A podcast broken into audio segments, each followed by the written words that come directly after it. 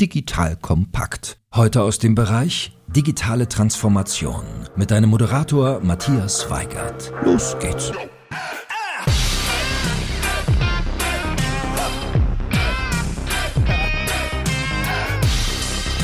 Hallo und herzlich willkommen zu einem neuen People First Podcast von Digital Kompakt. Mein Name ist Matthias Weigert und ich bin Geschäftsführer der Unternehmerschmiede. Die Unternehmerschmiede unterstützt Unternehmen dabei, digitale Innovationen erfolgreich umzusetzen, indem wir die richtigen Teams gewinnen und schmieden. Das heißt vor allem erfolgreich machen. Wenn das Thema auch für euch interessant ist, kommt gerne über LinkedIn direkt auf mich zu. In unserem Podcast People First geht es um das Thema Mensch in der digitalen Welt. Das heutige Thema bekommt aktuell viel Aufmerksamkeit und wird häufig kontrovers diskutiert. Viele Unternehmen, vom DAX-Konzern bis hin zum eigentümergeführten Mittelständler, wollen datenzentriertere Entscheidungen treffen. Dafür müssen neue Denkmuster entstehen. Es wirkt wie ein Datenwirbelsturm, der auf uns zukommt. Genau über dieses Thema werde ich in diesem Podcast sprechen. Nach dieser Folge weißt du, was hinter dem Datenwirbelsturm steht, was danach bleibt, was zusätzlich kommt und was verschwinden wird. Welche Menschen mit ihren Kompetenzen und Persönlichkeiten helfen, diesen Wirbelsturm zu verstehen und gleichzeitig Unternehmen und Teams begleiten, das Positive für sich zu nutzen und dabei aufpassen, dass Wichtiges nicht weggeht gefegt wird. Zu Gast im Podcast heute ist Alex Tamm. Alex ist Gründer und CEO der gleichnamigen Beratung Alexander Tamm GmbH. Alex ist begeistert von Daten und künstlicher Intelligenz und scheint mit seinem Team still im Auge des Datenwirbelsturms zu stehen. Herzlich willkommen, Alex. Hallo, danke, dass ich hier sein darf. Freue mich sehr. Vielleicht am Anfang immer so eine kurze Vorstellung. Alex, was waren so zentrale Punkte in deinem Leben, die sich zu dem gemacht haben, was du heute wirklich bist? Keine leichte Frage für so eine Einführung. Also ich glaube, was mich auf jeden Fall geprägt hat, war, ich bin ja in der DDR geboren, in Leipzig. Und meinen Eltern, als ich noch ein junges Kind war, fünf, sechs Jahre, sind wir geflüchtet nach Bayern gekommen, weil wir da Verwandte hatten. Und ja, ich glaube, ich habe schon von klein auf dann irgendwie gelernt, Sachen aufzubauen und Dinge voranzubringen und das in einem sehr engen familiären Kontext auch. Ich glaube, das war so, was so einen gewissen Vorwärtsdrang irgendwo erzeugt hat. Mein erstes Business, was ich hatte, mit 18 bei uns dann in Olching, ein Internetcafé Café aufgemacht. Das war der erste Internet-Hype, den ich dann noch so ein bisschen mitnehmen konnte. Grandios gescheitert, aber viel Spaß gehabt und viel gelernt. Und dann kam schon dieser Schwung Richtung Daten dann im Studium, gerade auch im Statistikschwerpunkt und diese Diebe zu dem Thema Muster finden und ein bisschen wie so ein Detektiv zu arbeiten, fast schon so ein Forensiker, Spuren in den Daten zu finden und die Wahrheit herauszufinden, die andere schlaue Leute, ich habe ja dann auch viel am Anfang bei BMW eben gemacht, das war so ein bisschen meine Inkubation für das Thema und diese Begeisterung, die hat nie wieder aufgehört, ja. Und wird oft gefragt auch, ja, wie lange willst du das noch machen und wann ist ein Exit oder so? Oder hey, willst du nicht die Firma verkaufen oder keine Ahnung? Und nee, weil das macht mir viel zu viel Spaß. Also das ist, ich habe keinen Plan B. Ihr Lieben, hier ist Joel von Digital Kompakt und wenn du Projekte immer noch in Excel managst und deine bestehende Projektmanagementlösung zu alt oder nicht auf euer Unternehmen zugeschnitten ist, dann solltest du jetzt auch mal ganz dringend gut zuhören. Unser Partner ProMX ist nämlich ein führender Microsoft Dynamics 365 Partner und begleitet Unternehmen weltweit aus unterschiedlichen Branchen bei der digitalen Transformation. Dabei liegt der Fokus auf den cloudbasierten Geschäftsanwendungen Dynamics von Microsoft, insbesondere dem Projektmanagement-Modul Dynamics 365 Project Operations. Eigens entwickelte Add-ons, die Dynamics ergänzen, sind ebenfalls ein Schwerpunkt. Also, um die digitale Transformation auch bei euch endlich mal richtig in Gang zu bringen, schaut doch also mal auf digitalkompakt.de/slash promx vorbei wo du zum Beispiel auch ein White Paper herunterladen kannst, in dem du erfährst, was es bei der Wahl des richtigen Implementierungspartners zu beachten gilt und wie Project Operations Projekte endlich vorhersagbarer werden. Oder schreib doch einfach mal mit Peter Linke auf LinkedIn, wenn du eher der direkte Typ bist und da den Draht direkt haben willst. Natürlich verlinke ich das auch in den Show Notes und alle Sponsoren findest du immer auch auf unserer Sponsorenseite unter digitalkompakt.de/slash Sponsoren. Sehr, sehr spannend. Schon mal so vom Hintergrund her, er kommt auch aus der Unternehmeraufbau, Werkelphase und dann aber in auch das Ganze wieder in Daten gedacht. Kannst du noch mal so ein bisschen mehr erzählen, wie du zu diesem Datenthema gekommen bist? War das so in dir drin oder hast du irgend so ein Erlebnis gehabt, wo du sagst, Mensch, wenn ich da jetzt die Daten hätte, dann wäre das echt cool? Das lief jetzt ja alles nicht so geplant, aber wenn man, wenn man jetzt mal zurückschaut, jetzt bin ich in meinem 40. Lebensjahr. Ich war als Kind sicherlich auch dadurch, dass ich am Anfang viel alleine war, ne, mit der Flucht und so, habe ich einfach für mich Dinge getan. Also man würde sagen, ich war irgendwie Nerd. Ich habe irgendwie Dosen gesammelt und habe die dann sortiert und habe die dann kategorisiert und habe Blöcke beschriftet und ich habe sehr viel Spaß gehabt, so Strukturen irgendwie zu machen für mich. Dann hatte ich viel Spaß im Internet, so also auch mit irgendwie Online-Spielen und das zu verstehen und da, wo ich jetzt kein guter Programmierer bin, aber da irgendwie in dieses Thema reinzukommen. Ich habe eigentlich immer nach einem Vehikel auch gesucht, wo ich irgendwie richtig gut drinnen bin, ja. Und im Studium am Anfang, ich hatte ein super grottiges Vordiplom und irgendwann habe ich aber dieses Thema entdeckt. Data Mining hieß es damals. Das war so vor knapp 15 Jahren ungefähr. Da gab es den Big Data Hype nicht und Data Science gab es so noch nicht und KI war auch nicht groß.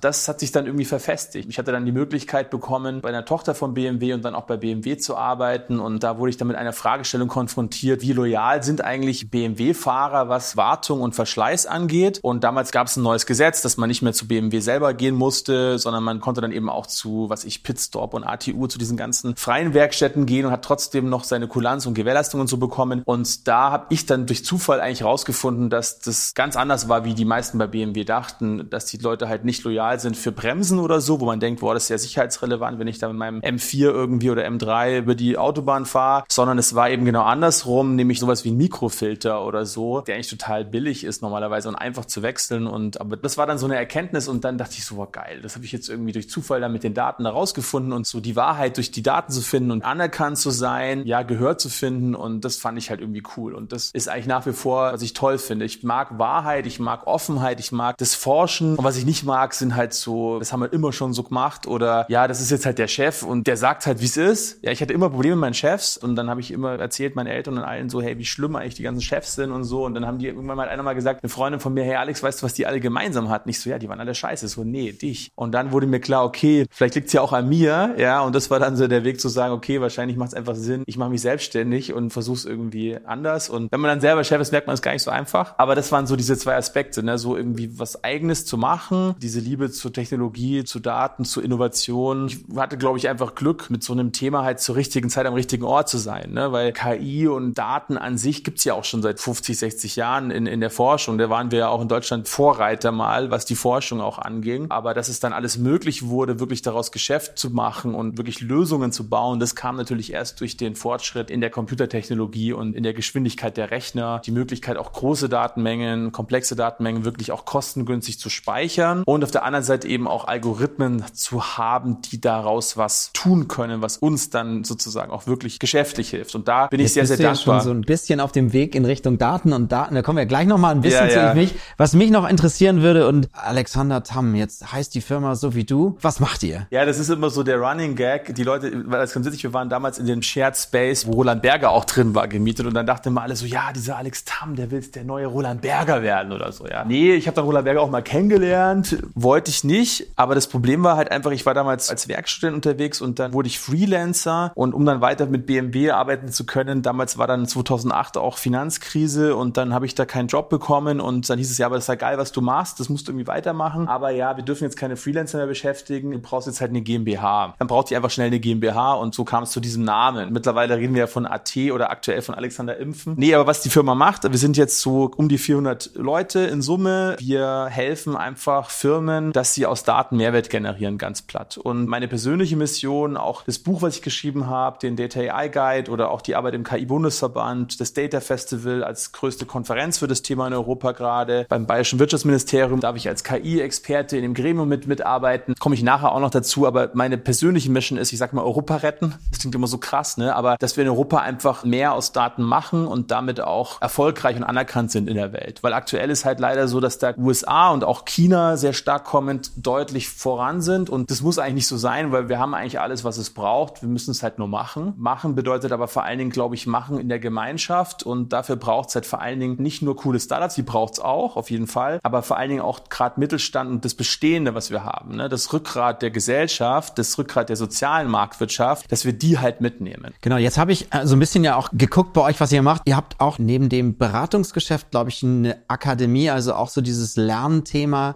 Wissen weitergeben. Ist das auch eins deiner Themen in dem Datenbereich, Total. in diesem Kontext? Genau, also das war von Anfang an, sage ich mal, Teil der DNA. Auch erstmal so notgedrungen, weil als wir angefangen haben, 2012 habe ich ja die AT gegründet, da konnte man Data Science oder Machine Learning Engineering oder Data Engineering, das konnte man gar nicht studieren. Ne? Das gab es nicht als Schwerpunkt oder noch nicht mal als Mischform oder so. Und damals kam so die erste Idee von diesen Data Scientists so hoch, aber keiner wusste so richtig, was das war. Und so die ersten Definitionen, da musste man so fünf Studiengänge absolviert haben, um dann als Junior durchzugehen. Also das war noch alles sehr, sehr vage und wir waren die ersten, die ein Trainee-Programm in Europa angeboten haben und wirklich ein einjähriges Programm, wo wir anhand von einer Definition, die wir mehr oder weniger auch mit gemeinsam mit den Kunden und Partnern entwickelt haben, den Datenkompass, erstmal so eine Grundausbildung überhaupt generiert haben. Und auf der anderen Seite haben wir halt gemerkt, so diese, was man oft zu so Beratungen so ein bisschen nachsagt oder Agenturen, dass die einen so abhängig machen, das bringt überhaupt nichts, weil das wichtigste Thema, um erfolgreich zu sein mit diesen Datenprojekten, ist Vertrauen. Die Quote des Scheiterns ist auch heute noch extrem hoch. Und wenn du am Anfang nicht ein gewisses Vertrauen hast und einen gewissen Mut und auch eine Offenheit, was steht denn in den Daten drin? Wo kommen die her? Wie entstehen die? Und auch den Leuten die Angst nimmst, dass jetzt eine KI in Zukunft den Job macht, weil das sehr, sehr, sehr, sehr selten wirklich nur passiert, was in den Medien deutlich anders dargestellt ist. Das kannst du aber halt nur schaffen, wenn du eben auch befähigst, wenn du den Leuten das erklärst. Ja, wenn du sagst, hey, guck mal, so geht es. Einfach mal eine Stunde zusammensetzen, per Programming, Popo an Popo und den Leuten das zeigen.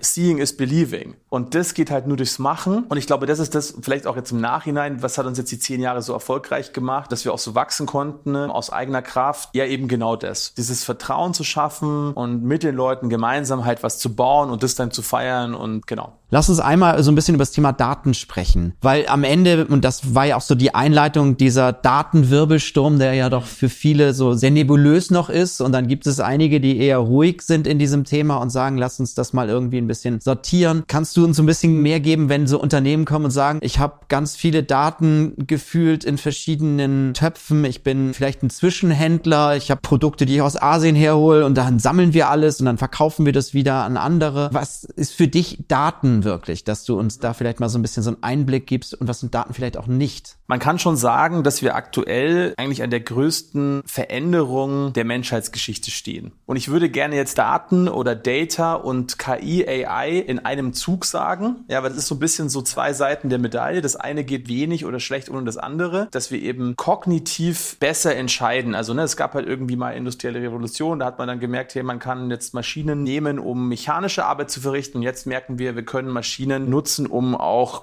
kognitive Arbeit besser zu verrichten. Und das Futter für diese Maschinen, dass die halt lernen. Ja, ich habe einen eineinhalb Jahre alten Sohn, da ist es auch so, der lernt auch anhand von Daten, anhand von Erfahrungen, die er macht. Ja, Herdplatte heißt, paar Mal ausprobieren, dann irgendwann ist es vernetzt im Kopf, ist schlecht, tut weh. Und so ist es halt mit den Maschinen auch. Und das ist sozusagen jetzt diese große Veränderung, die wir gerade erleben. Man kann es auch vergleichen, weil ich vorher meinte mit dem Internetcafé, ne, ist so ein bisschen wie das Internet. Also wir sind heute mit dem Thema Daten und KI sind wir heute ungefähr da, wo wir mit dem Internet vielleicht zu Mitte, Ende der 90er waren. Deshalb kann ich auch noch sagen, ja, was arbeitest du? Ja, ich bin Daten- und KI-Experte. Das ist so, wenn heute einer sagen würde, was arbeitest du? Ja, ich bin Internet-Experte, da würde einer sagen so, hä, warte, was hat der denn geraucht oder die denn geraucht? Weil man würde natürlich sofort fragen, ja, was denn genau? Was machst du? Machst du einen Podcast, E-Commerce-Shop, Webseiten und wenn ja, welche Programmiersprachen? Und das erleben wir jetzt zunehmend eher auch mit diesem Thema, dass es eine zunehmende Spezialisierung gibt. Das heißt, Daten sind quasi eben dieser Rohstoff, um Algorithmen lernen zu lassen. Das heißt, Daten an sich bringt erstmal gar nichts. Also als ich angefangen hatte, da war noch dieses Thema Data Mining und da gab es so diesen Glaubenssatz so, ja, hey, du brauchst nur alle Daten und die musst du dann in den Data Lake kippen. Also ein Data Lake ist einfach nur eine logische Struktur, wie man Daten speichert. ist halt bekannt geworden, vor allen Dingen durch, die Techniker werden mich jetzt bewerfen, aber so für den Otto Normalmenschen, Google und Co. Warum war Google so erfolgreich und Yahoo nicht? Ja, warum war das so? Weil damals gab es noch Alta Vista, also wir haben, ne, kennt man, du nix, du bist auch alt genug. Und Google war dann auf einmal da und es gab ja schon gute Suchmaschinen, also zumindest dachte man das. Ne? Und was hat Google dann gemacht? Google hat halt einfach einen schlauen Move gemacht, die haben das Internet kopiert und so wie ich in meiner Dosensammlung kategorisiert, indexiert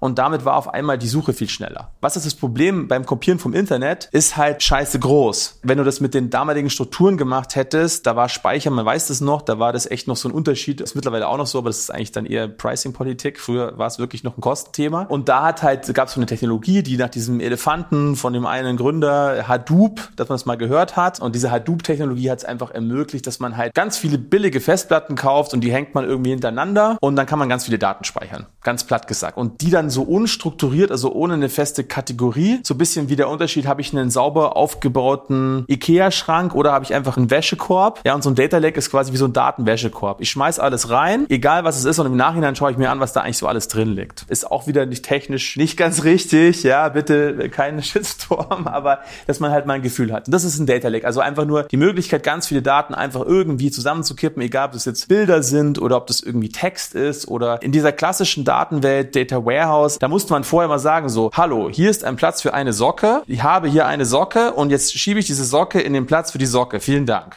Und beim Data Lake nimmst du einfach die Socke und wirfst sie halt rein und weißt gar nicht, ob es eine Socke ist oder ob es vielleicht eine Unterhose ist oder so. Und der nächste Trend nach diesem Data Mining, da gab es dann dieses, ich sag mal, das Märchen von dem Big Data Dukatenesel. Vorne Daten rein und dann kommen hinten Münzen raus. Und das war so dieses Versprechen, was uns auch Technologieanbieter halt gegeben haben, so dem Manager, hey, pass mal auf, digitale Transformation kein Problem, weil jetzt gibt's ja irgendwie Big Data und wir haben hier halt den Watson und so und ähm, der macht es für dich. Ja, deshalb einfach gib uns deine Daten, der Rest gibt's die magischen Algorithmen, musst du nicht verstehen, wie das funktioniert. Dass wir jetzt was demystifizieren müssen, liegt ja daran, dass es vorher mystifiziert wurde. Die Frage ist, warum wurde es mystifiziert? Ja, weil es halt ein mega Geschäftsmodell war. Ne? Also daher kommt es am Ende des Tages auch dieses Data Mining Versprechen mit, die Daten sind dann irgendwo und die Algorithmen finden so. Es gibt so ein paar Beispiele, wo das mal geklappt hat, durch Zufall irgendwas zu finden, was dann total viel Nutzen gebracht hat, aber das ist meistens eben nicht der Fall. Data Mining war dann so ein bisschen schwierig schwierig. Man hat gemerkt, man muss sich schon vorher überlegen, was man mit den Daten machen möchte. Da komme ich nachher dazu. Das Thema Datenschutzgrundverordnung, GDPR, ist jetzt nicht per se nur schlecht, weil es generell so ist, dass es Sinn macht, sich vorher zu überlegen, was man machen möchte mit den Daten. Aber nichtsdestotrotz, man braucht die Daten natürlich schon auch. Man hat eben so ein Henne-Ei-Problem im Sinne von, habe ich keine Daten, kann ich nichts analysieren, weiß ich nicht, was ich analysieren möchte, sammle ich zwar Daten, aber vielleicht die falschen oder falschen Format oder in einer schlechten Auflösung. Machine Learning, KI, wenn ich damit Mehrwert erzeugen möchte, dann muss ich sozusagen von diesem Use Case, von der Anwendung her kommen und dann sagen, welche Daten kann ich dafür verwenden. Ich kann dir eine Story erzählen, mein erstes BMW-Projekt, wenn du magst. Äh, das Sehr ist auch gerne. irgendwann mal, glaube ich, publiziert worden oder es ist so alt, dass es eh kein Mensch interessiert, egal. Aber da sieht man so ein bisschen das Problem. Das war halt so ein großer amerikanischer Anbieter. Ich war damals noch so ein kleines Werkstudentenwürstchen sozusagen, durfte aber irgendwie mit ins Meeting. Dann war damals war der neue 7er rausgekommen, der i60 für die Autofreaks äh, oder E60, E70, der hinten so ein bisschen amerikanisch ausgesehen mit diesen langen Leuchten und der dieses iDrive, glaube ich, hieß das oder so, als erstes hatte, dieses Knubbelding in der Mitte. Da gab es super krasse Probleme damals, Qualitätsprobleme und Leute waren unhappy, hatten Wiederholreparaturen und so weiter. Dann kam da so ein amerikanischer Anbieter und meinte so, hey, kein Problem, wir haben jetzt Data Mining. Gib uns einfach die Daten von der Produktion und von dem Auto und so weiter und von den Gewährleistungsfällen und dann machen wir da Voodoo-Zauber und nach drei Monaten kommen wir wieder und erzählen euch, was abgeht. Dann waren alle gespannt, aber pff, klang cool und wir waren alle so, die bisschen wussten, wie das funktioniert, so, hm, schwierig, wenn die nicht mal einmal mit den Leuten aus dem Werk mal reden oder dann auch mal sich so ein bisschen wirklich Inhaltswissen holen zu den Daten. Ja, wir reden von Metadaten. Daten, die die Daten beschreiben. Oft in irgendeiner Datenbank steht dann drin, was ich, Durchschnittsgeschwindigkeit 42. Da musst du ja wissen, in der Stadt, auf dem Land oder welche Baureihen und so weiter und so fort. Und das haben die halt nicht gemacht und dann waren wir schon so ein bisschen skeptisch. So. Und dann kam es zur Ergebnispräsentation. Ja, große Wirbel und so, alle eingeladen, vorher noch teuer essen gegangen und dann so, ja, also wir haben da krasse Signale in den Daten, wir wissen eigentlich, woran es liegt. Und alle so, boah, krass. Und dann, was kam raus? Dann war eben Präsentation und dann hieß es, ja, also wir haben rausgefunden, alle schadhaften Sieber BMWs, die kommen aus Dingelfing. Ja, aus dem Werk. Und dann erstmal so, alle schauen sich so an und dann brach so komplett Lachen aus in dem Raum. Die amerikanische Dienstleister, die wussten jetzt gar nicht, was das Problem ist. Ne? Also in den Daten, der Statistiker hat jetzt nichts falsch gemacht. Was war das Problem natürlich? Von dem Siebener, alle betroffenen Fahrzeuge, die wurden eh nur in Dingolfing produziert. Das Signal war da, die Statistiker hatten ihren Job gemacht. Ne? Man hatte die Needle in the Haystack, nur das wusste halt schon jeder. Und das ist so ein bisschen das Problem. Man muss dann immer eng zusammenarbeiten mit den eigentlichen Experten. Ne? Wenn wir auch danach zum Thema People und Personal und so kommen, kommen, aber nur schon mal vorneweg, dass jetzt eine KI so von mir nichts, dir nichts irgendwie den Job besser macht als jemand, der 40 Jahre lang, mein zweites Projekt war dann in der Gießerei, dass es dann besser funktioniert als so ein Gießereimeister, der das 40 Jahre macht, ist sehr, sehr unwahrscheinlich. Man hat dann noch weiter analysiert, natürlich, der Dienstleister war erstmal raus, ist dann noch tiefer reingegangen. Man hat dann auch überlegt und hat auch die Daten, die man hatte, musste man stärker dokumentieren ne? und Interviews führen. Und so kam man dann irgendwann auf verschiedene Fehlermuster. Und es ist auch heute ehrlicherweise noch meistens so, dass es immer ein Zusammenspiel ist aus Mensch und Maschine.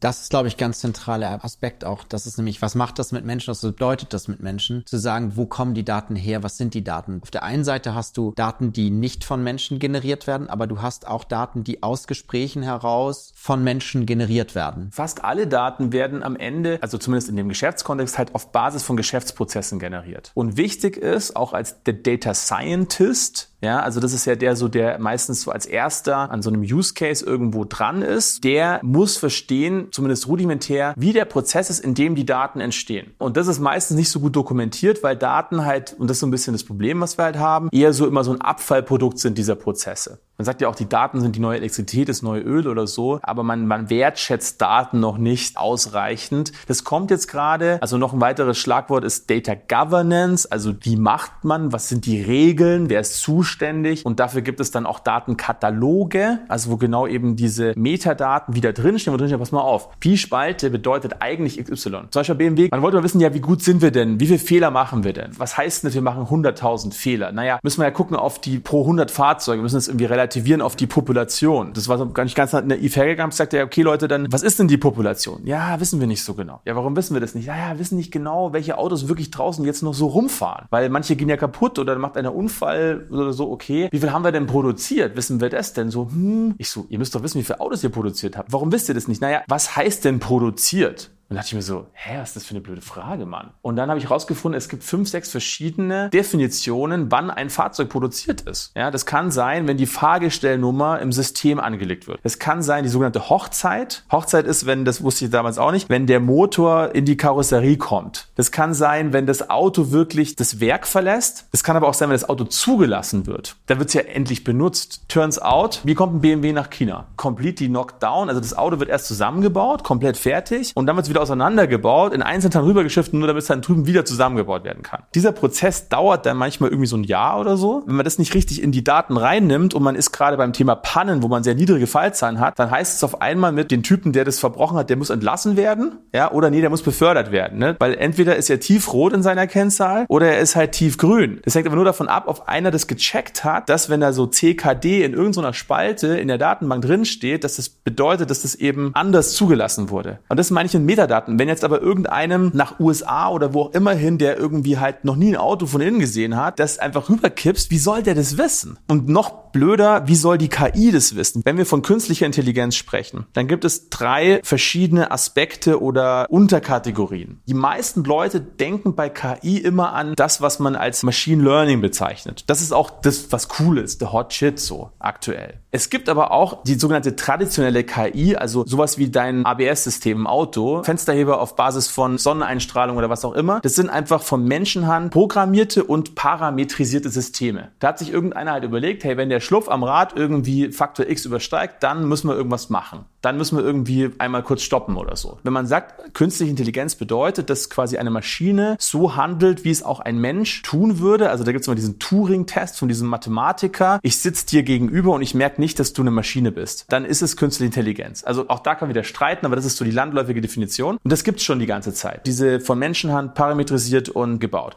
So, Machine Learning heißt, der Mensch baut auch noch den Algorithmus und programmiert die Maschine, aber die Parameter, also ab wann das ABS dann regelt, das lernt das Auto selbst, weil das halt irgendwie, keine Ahnung, 100 Mal gegen einen Baum fährt und irgendwann, wenn man ihm halt sagt, du darfst nicht so oft gegen einen Baum fahren, dann lernt es das von selbst. Und dann gibt es das, wovor alle Angst haben, das ist die sogenannte starke KI oder Artificial General Intelligence, also dass die Maschine selber denkt und sich denkt so, hey, ich könnte doch mal sowas wie bremsen auf nasser Fahrbahn, weil dann überlebe ich irgendwie länger als Auto. So zu denken, kreativ zu sein, Intuition, zu träumen davon, länger zu leben, das kann die Maschine nicht. Und es sieht auch aktuell nicht danach aus, dass das bald funktionieren wird. Und weißt du warum? Gerade dieses Thema Machine Learning oder neuronale Netze, von denen immer alle reden. Deep Learning sind übrigens einfach nur sehr komplexe, tiefe neuronale Netze. Und auch neuronale Netze ist nur eine Methode des Machine Learnings. Aber wo kommt es her? Was war die Inspiration für die neuronalen Netze? Also es kommt halt vom Menschen, ne? weil wir selber auch, unser Gehirn, das sind auch eben solche neuronalen Netze. Und das hat sich dann irgendwann mal einer überlegt, hey cool, können wir das nicht irgendwie nachbauen? Dass es möglich war, war, weil halt Leute irgendwie Köpfe aufgeschnitten haben und irgendwann rausgefunden haben, wie so ein Gehirn funktioniert. Und man hat also dann verstanden, wie das funktioniert und hat es nachgebaut. Und jetzt, wenn wir sagen, wie funktioniert Träumen, kannst du genau erklären, warum du geträumt hast, was du geträumt hast? Kann ich nicht. Genau. Und warum nicht?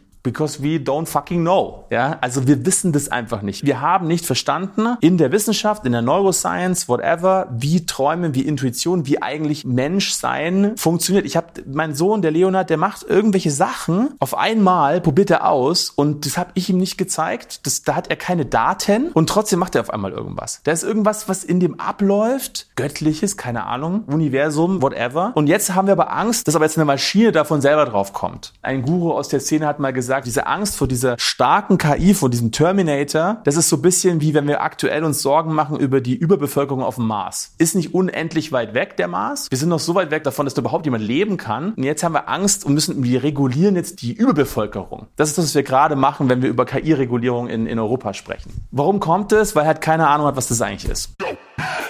Ihr Lieben, hier ist Chef von Digital Kompakt. Und pass auf, jetzt mal eine Werbung, bei der du etwas lernst. In der Natur gibt es das Phänomen der konvergenten Evolution. Das bedeutet, dass sich unterschiedliche Lebewesen unter gleichen Bedingungen ähnlich entwickeln und der Umwelt anpassen. So, und jetzt mal auf unsere Themenwelt angewendet. Eine konvergente Evolution ist auch bei den Anbietern im E-Commerce als eine spezielle Softwaregattung festzustellen. Unter den sich schnell verändernden Marktbedingungen kristallisiert sich nämlich heraus, dass funktional breite und architektonisch möglichst kleinteilige Lösungen dominieren. Das bringt mit sich, dass das Wertversprechen der Softwareanbieter oft ziemlich ähnlich ist und in der Folge sind Unterschiede schwer zu bewerten.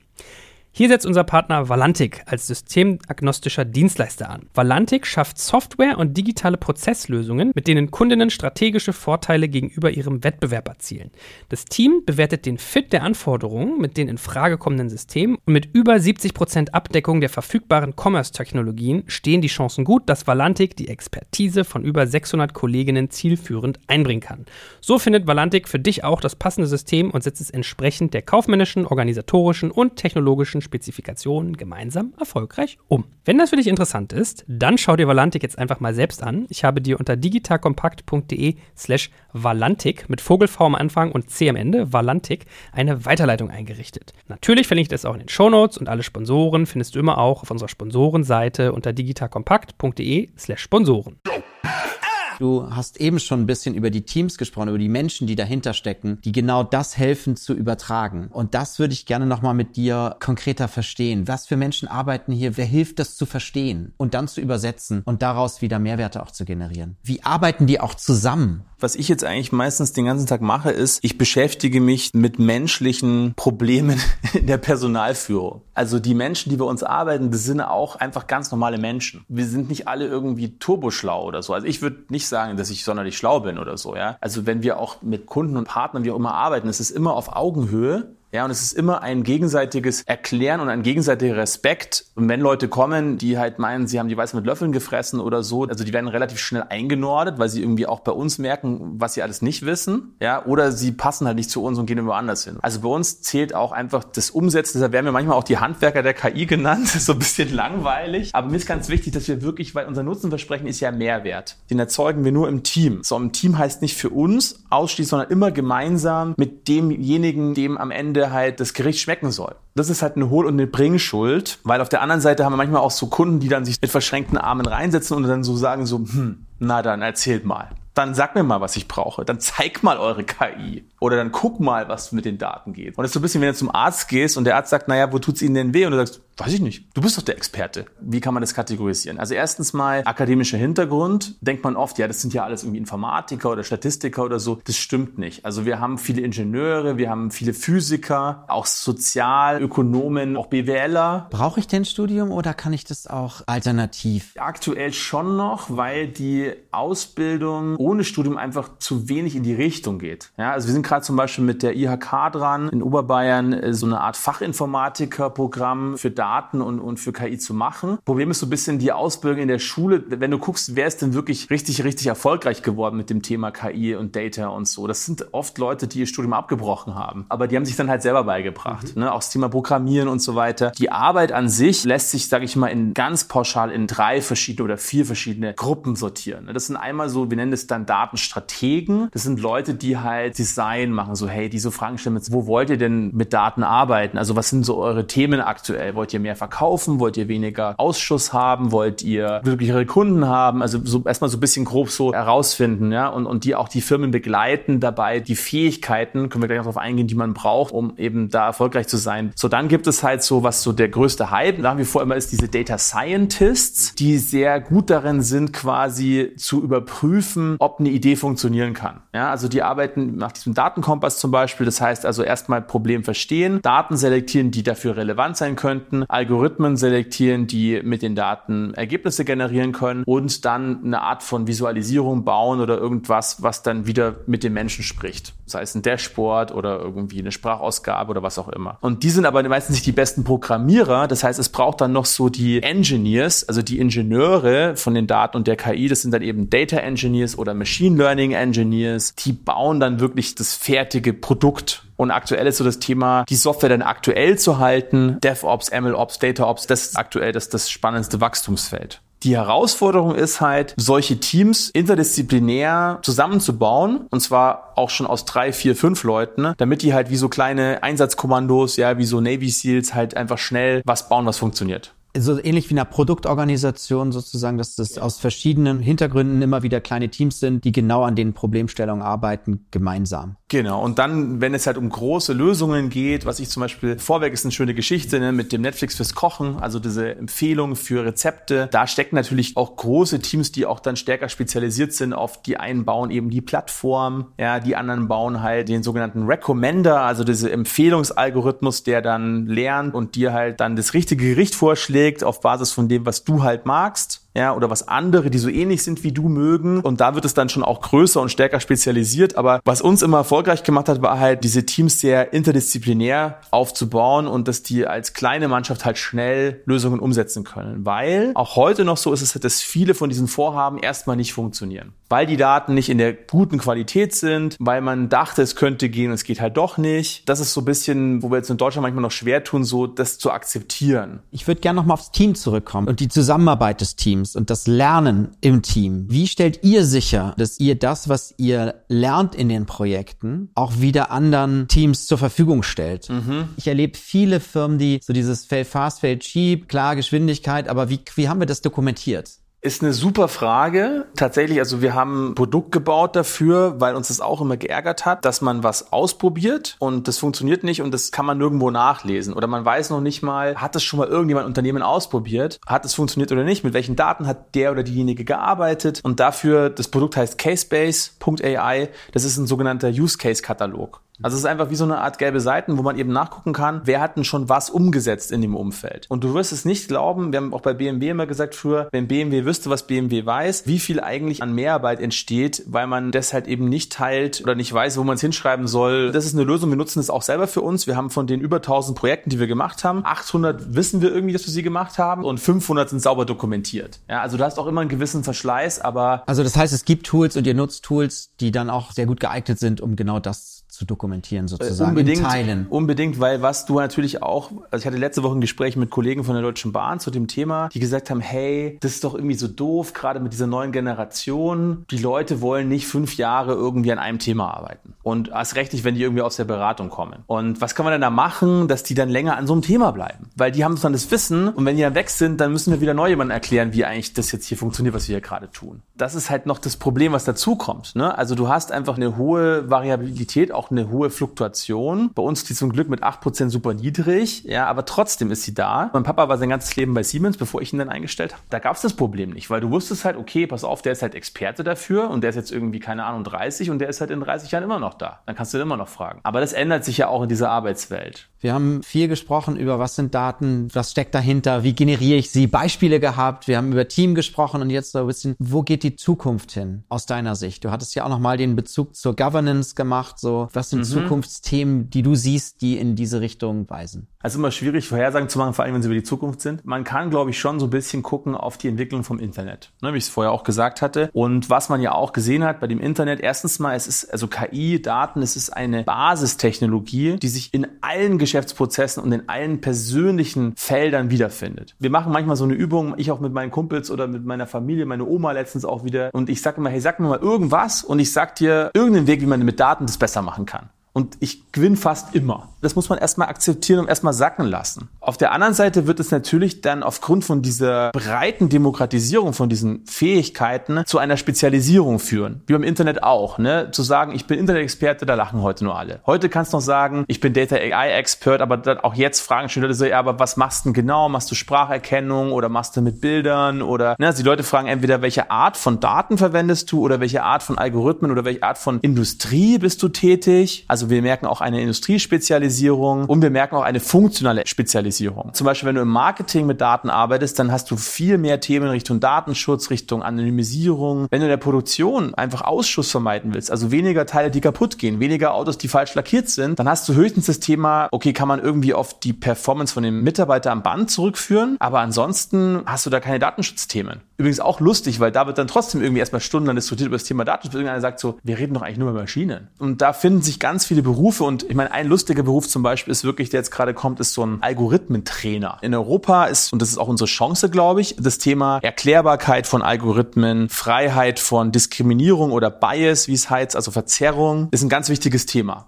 Ne? Und es ist auch super, dass wir da Gas geben, weil es kann auch unser Pitch für die Zukunft sein, dass wir in Europa halt aufholen. So AI made in Europe, KI aus Deutschland. Deutsche Ingenieure machen jetzt auch Software. Geil, kann ich drauf vertrauen. Ist nachhaltig, ist nicht irgendwie verzerrt oder so. Und dafür gibt's eben diese Algorithmen-Trainer, die quasi die Daten auswählen. Also ein bisschen wie so jemand, der so ein Kind die richtige Lektüre beibringt. KI, die nehmen alles auf, was, was ihnen halt gefüttert wird. Da gab's ja so Chatbots, die dann rechtsradikal wurden, weil sie ja die ganze Zeit nur mit irgendwelchen rechtsradikalen Parolen gefüttert wurden und so. Und da ergeben ergeben sich ganz viele neue Jobs. Es werden auch alte Jobs halt nicht mehr da sein. Der Typ, der früher immer die Gaslaternen angemacht hat, den gibt's halt jetzt auch nicht mehr. Oder die beste Kutscherin ist jetzt vielleicht eher im Leisure-Bereich relevant. Und so wird's schon bei dem Thema KI auch werden. Weil das ist immer eine große Angst so, ja, KI vernichtet ja ganz viele Jobs. Jein. Wir mit unserer Academy haben wir natürlich ein recht spitzes Profil, wo wir Leute ausbilden, aber wir haben zum Beispiel ganze große Konzerne auch in den Basics geschult. Ne? Zum Beispiel mit ADAC machen wir da ein Programm, wo wir Führungskräfte schulen schulen, wo wir auch ganz normale Mitarbeiter schulen. Aber im KI-Bundesverband, da geht es uns jetzt noch viel breiter darum, wirklich schon in den Schulen anzufangen oder vielleicht sogar eine Stufe vorher schon im Kindergarten, weil das ist halt schon was, wo wir aktuell noch so, ich will extra immer keinem Angst machen, aber wir sitzen uns noch so ein bisschen den Poppes äh, bereit auf dem Erfolg der Erfinder, der Ingenieure, Werner von Siemens und so weiter. Ne? Und wenn man mal guckt, wie fleißig zum Beispiel halt eben auch in China Kinder programmieren, Kinder rechnen lernen und so weiter, ja, dann ist es schon was, wo man sich fragt, okay, wieso bleiben wir wir dann so lange erfolgreich, wenn wir doch eigentlich viel weniger dafür tun langfristig. Auch, ein, glaube ich, ein ganz schöner Schluss nochmal, um zu sagen, wo wir ansetzen können, auch zukünftig und müssen noch stärker, um eben uns auch an diese zukünftigen Situationen zu gewöhnen. Es gibt Studien jetzt aktuell von McKinsey und PwC und so weiter und die sagen, also der Markt für KI in den nächsten zehn Jahren, Daten und KI, der ist irgendwas um die 16, 15,7 Billionen, also das, was nach Milliarde kommt, Trillions auf Englisch. Das Witzige ist, in dieser zweiten Phase, nennen wir es mal jetzt von KI, die erste Phase waren die Internetfirmen mit Google und Co., werden es vor allen Dingen eher traditionelle Firmen sein, die aktuell physische Autos bauen, Versicherungen, also die eher in traditionellen Geschäftsmodellen sind, die KI für sich nutzen können. Und von denen haben wir ja sehr viele. Überall in Deutschland gibt es so viele Weltmarktführer, die irgendwas Geiles machen, mit Hardware meistens. Die haben jetzt eine große Chance, eben auch Software für sich zu nutzen. Und der zweite Punkt ist halt, der Trend geht ganz klar Richtung Privatsphäre schützen. Also, ne, ich möchte nicht mehr alle Daten teilen. Ich möchte nicht komplett gläsern sein. Auch in den USA gibt es das. Kalifornien übernimmt unsere Datenschutzregeln und so weiter. Und auf der anderen Seite halt diese Erklärbarkeit und diese Verlässlichkeit, also diese Vertrauen in KI. Ja, und da in Europa, da sind wir sehr weit, was das Gedankengut, die Regeln angeht. Nur jetzt müssen wir es halt schaffen, mit diesem Regelwerk geile Produkte zu bauen, die wir dann selber auch nutzen können. Und das ist eine ganz essentielle Aufgabe auch für die neue Regierung jetzt, um unsere Souveränität für die nächsten zehn Jahre wirklich sicherzustellen. Und die Talente, weil du es gesagt hast, auch dann hier zu halten. Mai, wenn du München anschaust, Berlin anschaust, da geht ja auch was. Ne? Also große Konzerne auch international investieren. Jetzt müssen wir halt nur was draus machen. Und das tun wir schon.